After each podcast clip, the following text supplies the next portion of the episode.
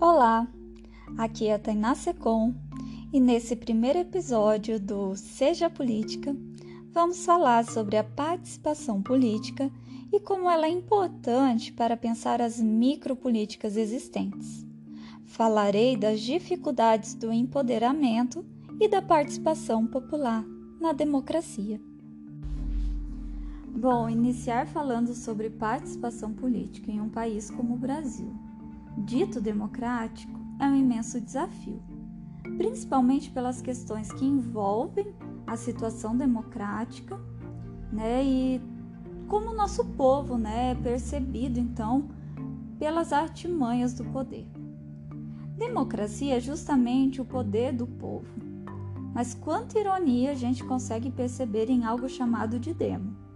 Não é à toa né, que na nossa democracia estamos vivendo esse governo atual. Antes de falar dos meandros dessa forma de governo, gostaria de apontar que é esse povo que pode participar. Né? E quem que é esse povo? Né? Quais são as suas cores, amores, de sabores e vivências que poderiam estar potencializando a sua participação? Não adianta a gente pensar então que seu José exibindo lá orgulhosamente o seu título de eleitor, sem nenhuma pendência eleitoral, né? o que significa que seu José vem comparecendo assiduamente né, na urna para sua votação e vem sendo de fato, exercendo de fato a sua cidadania. Né? Então não adianta a gente pensar né, que o vereador que o seu José elegeu, que o seu José votou, o prefeito que ele votou, o presidente que ele votou, enfim, vai chegar nele e vai falar: Olha, seu José, que bom que você votou em mim. E agora vamos conversar o que, que a gente pode fazer pela comunidade. Não, não é assim que acontece e seria muito absurdo pensar isso ou também ingênuo pensar isso, porque esse tipo de relação fica inviável né, na dimensão que a gente tem é, do nosso país enquanto população. É, agora olhando mais de perto, quem é essa população brasileira, né? Quem que está aí, né? É, participando dessa vida em sociedade no Brasil. A gente tem dados do IBGE do, que no ano de 2020 fomos 13,5 milhões de brasileiros em situação de extrema pobreza. Para o Banco Mundial, né, o parâmetro do Banco Mundial, a extrema pobreza é caracterizada por pessoas que vivem com menos de 1,90 dólares por dia, o que daria 151 reais mensais. Imaginem vocês, né, uma família vivendo com 151 reais mensais, né? Como que ela está fazendo para pagar um aluguel, uma água, uma energia? É, conseguir alimentos e muitas vezes pagar remédios que muitas vezes não são encontrados no SUS. Né? Como que a gente pode dizer que isso é uma existência plena, né? uma existência é, de vida que a gente pode ver força, força e voz? Né? É preciso pensar um pouco nisso quando a gente vai falar em participação política. Em 2019, 51 milhões de brasileiros viviam com renda de até 436 reais mensais. Né? Então, assim, são muitos brasileiros vivendo em situação de pobreza. E é justamente em relação a essa questão da desigualdade que programas de transferência de renda, como Bolsa Família, são essenciais para que estes brasileiros possam ter um mínimo para viver dignamente. Né? E o que é a dignidade? Né? Pensar assim, então, que a família vai ter é, esse pequeno valor para poder comer. Né? Então eu não estou falando nem na compra de um produto de limpeza, num sabonete, num, num luxo, né? A gente está falando aqui né, de ter algo para poder, no mínimo, poder comer. Mesmo assim, nem todas as famílias que possuem os critérios elas estão inseridas no programa. Infelizmente, né? Tem famílias que têm os critérios, né? e o critério é, é, é justamente essas condições de extrema pobreza, pobreza, enfim, é, divididos pela per capita familiar. E e que assim estão ali necessitando, estão na lista de espera e ficam anos nessa lista e não conseguem né, ter um mínimo para poder é, viver dignamente. Novamente, colocando aqui em questão o que é viver dignamente. Né?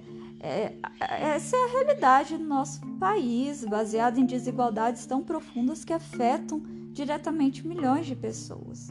A gente não pode pensar que pessoas, né, famílias que recebem o, o Bolsa Família são famílias que não trabalham. Muito pelo contrário, são pessoas que muitas vezes trabalham através de diárias, através de serviços braçais, né, e, e conseguem uma, uma renda aí para pelo menos pagar né, o lugar que vivem, né, comprar o mínimo para poder comer. Eu estou falando de arroz, feijão, né, não estou nem falando de algo além disso. É, e são esses brasileiros que a gente tem aí vivendo né, todos os dias na nossa sociedade. Né? Há famílias, então, que é, estão é, vivendo em desigualdades tão profundas né, que têm a sua capacidade de sobreviver diariamente sendo testada. Né? São testadas justamente por aqueles que ficam olhando de forma preconceituosa, né, de taxando essas pessoas como pessoas que não querem trabalhar, sendo que também, né, é preciso que a gente pense que não existe emprego para todo mundo, né? Então a guerra do emprego, a luta do emprego é uma luta diária, né? E são pessoas que às vezes ficam preenchendo mil cadastros, é, levando diversas informações para na tentativa de receber 90 reais do Bolsa Família. Né? Nesse período de pandemia, a gente teve o auxílio emergencial, que, ela, que ele veio nessa tentativa de minimizar né, esses efeitos da pandemia. Por quê? Porque aí o trabalho informal, as diárias ficaram prejudicados, faltou emprego. Então, esse pessoal do Bolsa Família, esse pessoal também que está ali em pobreza, extrema pobreza, tem a maior parte da sua renda oriunda desses trabalhos informais e que foram afetados. E foi preciso, sim, uma transferência de renda. Mas eu mesma, né, eu ouvi de várias pessoas que utilizaram esse auxílio emergencial, né, seja que veio 600 reais, seja que veio 1.200 reais, para quitar dívidas antigas.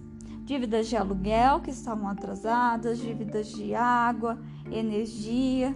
Então vejam só, as pessoas elas não têm o interesse de serem inadimplentes. Né? Elas querem lutar dia a dia para poder existir socialmente, para poder fazer parte dessa comunidade. São é, espaços de lutas constantes e que vão né, se somando a, a, a micropolíticas é, muito desiguais. Né? Esses espaços micropolíticos de lutas, mas são lutas de vozes que têm dificuldade de serem ouvidas. Então, como que a gente pode falar de um poder do povo, né? De um povo que precisa assim, se empoderar. A gente tem um povo, né? um povo brasileiro que ele descende diretamente da escravidão. Essa escravidão que, que deles foi tirada as identidades, suas histórias, seus costumes. Muitos brasileiros conseguem né, uma cidadania italiana. Provavelmente vocês devem conhecer algum brasileiro que está aí tentando tirar a sua cidadania italiana. Por que, que eles podem conseguir isso? Porque eles conhecem as suas raízes, eles conhecem as suas histórias. Já o povo do continente africano que veio para cá forçado pouco sabe dos seus ancestrais, das suas culturas, da sua cidade de origem. Né? Foi um povo que precisou, é, que teve a sua história apagada e teve que fugir dos seus donos para reinventar uma vida num território que não era desejado e que hoje, né, cada vez mais se vê excluído das oportunidades de todos. Brasil, que temos também, de um povo indígena que aqui já estava e que cada vez mais se vê invadido, machucado e taxado de diversos preconceitos. Né, a gente tem os indígenas que vivem ainda em tribos isoladas? Temos. Temos indígenas vivendo em tribos que têm um contato com a comunidade local? Também temos. E temos indígenas que vivem né, no, no espaço da, da, da cidade, né, de forma integrada essa comunidade, e que também são indígenas. Né? E quantos assim a gente conhece? Né? A gente tem a ideia muitas vezes do índio, do indígena, né? como aquele é, índiozinho que a gente aprendeu na escola, né, que tem uma pena na cabeça, usa uma tanguinha e que a gente vai lembrar uma vez por ano naquele espaço escolar, né? Mas assim, como que é doloroso pensar todas as etnias indígenas que a gente tem, né, e colocá-las elas, é, todas elas no mesmo desenho caricato. Isso é reduzir, é homogeneizar essa cultura. E como será também né, que é, é viver a vida no meio dos brancos, né, que exclui e segregam.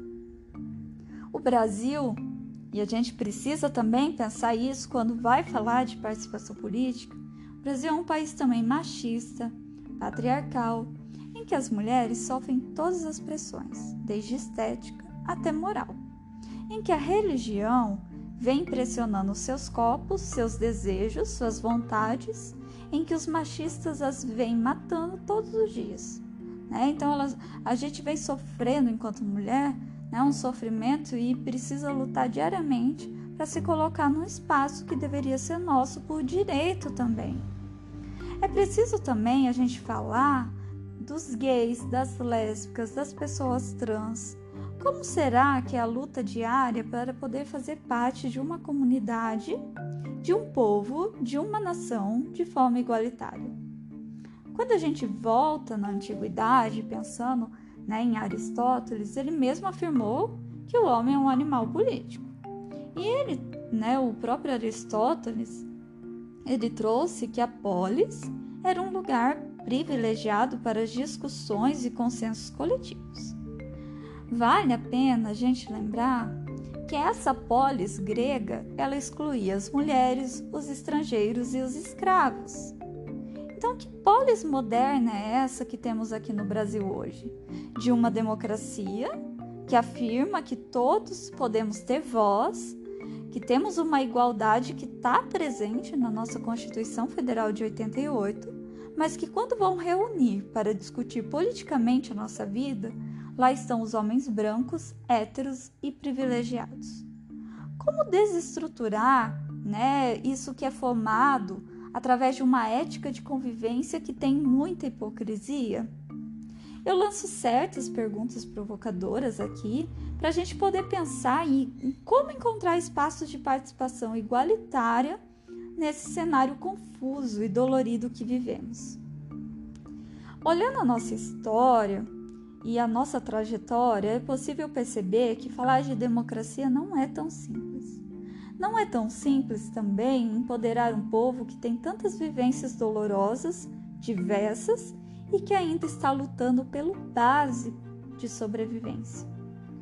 Temos espaços para participação política? Temos. Por exemplo, constitucionalmente, temos os conselhos de políticas públicas que podem ser de âmbito nacional, estadual, municipal, distrital, enfim. Muitas pessoas ainda não conhecem esses espaços de participação. Né? São espaços que vêm, né, que têm representantes de órgãos governamentais, então tem os representantes também dos órgãos não governamentais e também da sociedade civil. São órgãos que fiscalizam as políticas públicas, principalmente na questão da aplicação orçamentária e as ações desenvolvidas. A participação popular né, nessas, eh, nesses conselhos é essencial para que a gente possa compreender se todos os cidadãos estão conseguindo acessar os seus direitos e os impasses que impedem esse acesso. Em vários municípios, a gente tem o Conselho Municipal de Saúde, o Conselho Municipal de Assistência Social, o Conselho Municipal da Pessoa com Deficiência.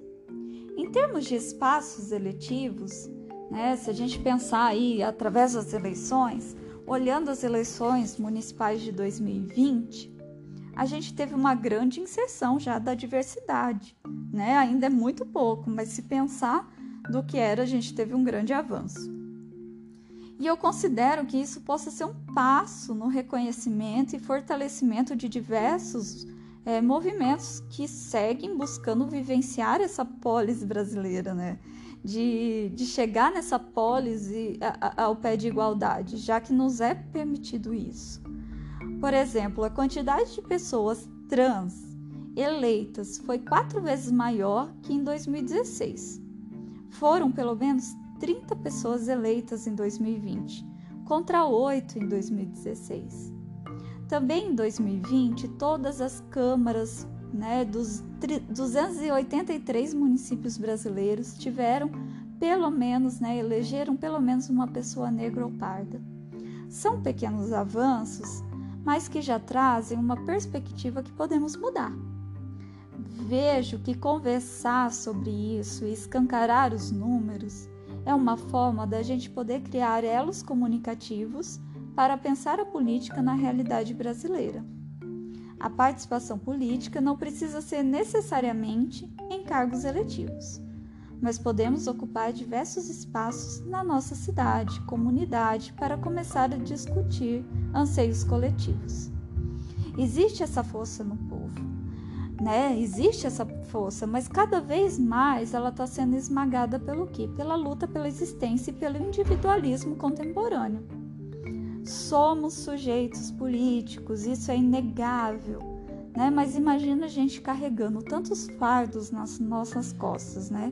Fardos de dor, de existência, de vivências históricas, né? E quando a gente vai gritar, esse grito fica abafado. É preciso reinventar a política e uma das minhas maiores motivações, né, o que eu sempre estava procurando e era o meu desejo, era de ir nas comunidades, conversar diretamente com a população sobre política e participação, né, de ter esse desenvolvimento de uma micropolítica, de um olho no olho, de um contato. Mas aí a pandemia impediu esses contatos diretos. Então vieram outros desafios, né? Eu vim para esse desafio aqui é, do podcast para poder falar um pouco mais abertamente e assim, né, é, poder é, somar forças na discussão política. Eu sei que é, aqui é um espaço então que eu estou falando, vocês estão ouvindo, mas eu também me coloco abertamente para poder dialogar sobre isso. Eu tenho o meu Instagram, seja política, que também foi uma tentativa de me aproximar né, de vozes é, em que possamos discutir né, um pouco de como que está essa sociedade atual. Falar, compartilhar, dialogar sobre vivências contemporâneas é necessário para ampliar os encontros nessa vida. Bom, é isso, gente. Foi muito bom estar aqui com vocês e seguimos, seguimos na luta.